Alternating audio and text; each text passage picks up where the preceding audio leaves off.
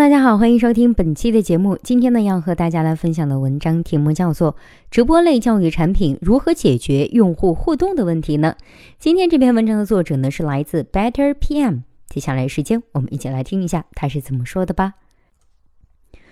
答案呢是部分已经解决，部分未来可以解决，不存在不能解决的互动问题。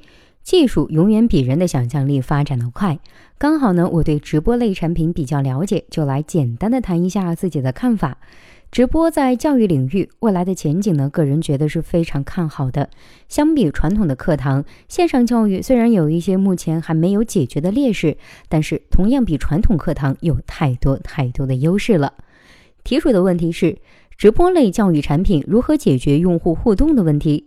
我这么解释：传统课堂中，老师和学生、学生和学生、学生和课本、黑板等教学环境之间是有强交互的。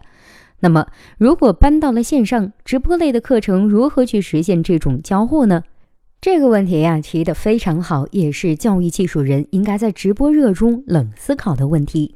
个人理解，互动等于交互，与产品层面上的交互呢，不是一个概念，是教育学领域的词汇。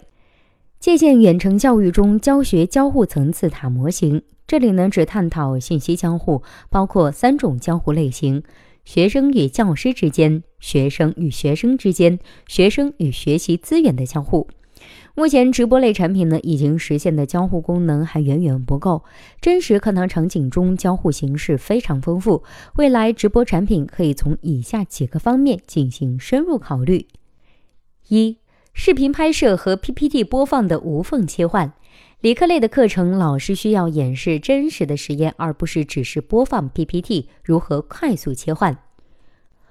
二、课堂练习讲解，课堂上老师发布练习题，学生完成老师讲解，这个交互过程在直播中的实现方式。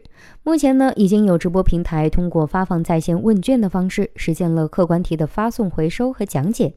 那么主观题呢？尤其是数学、物理等理科类的课程，上课完成主观题的频次会非常大。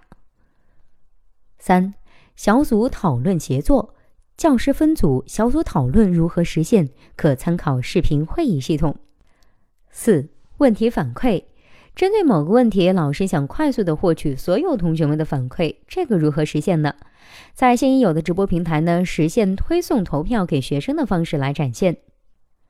六、学生状态监督，在传统课堂中呢，老师抬眼一看就知道大家的学习状态；而在直播课堂中，如何实时了解学生，这个几乎不可能。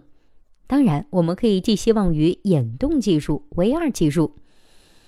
七、学生和学生之间的强关联关系，直播课堂中，学生和学生之间已经没有了线下同学之间的强关联，学生容易丧失归属感。这个问题呢，如何解决？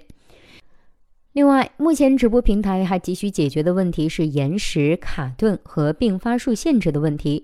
交互的前提是实时。设想一下，你举手回答问题，老师选择你来发言。你说了一句话，老师十秒后才能听到你。他说完之后，你又需要十秒才能够听到。这对于其他听你们交流的学生来说，是一种非常浪费时间的方式。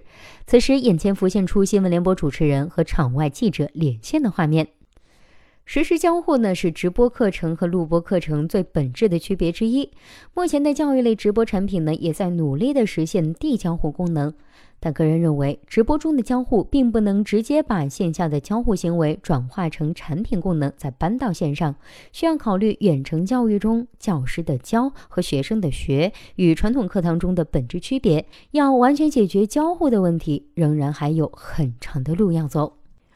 好了，以上就是本期节目的全部内容啦。希望本期节目能够对您有所帮助。如果对待这个问题啊，您还有自己独特的见解，或者是想发表的意见，欢迎登录 PM CAF 产品经理社区，我们期待您的精彩回答。那我们下期再见吧，拜拜。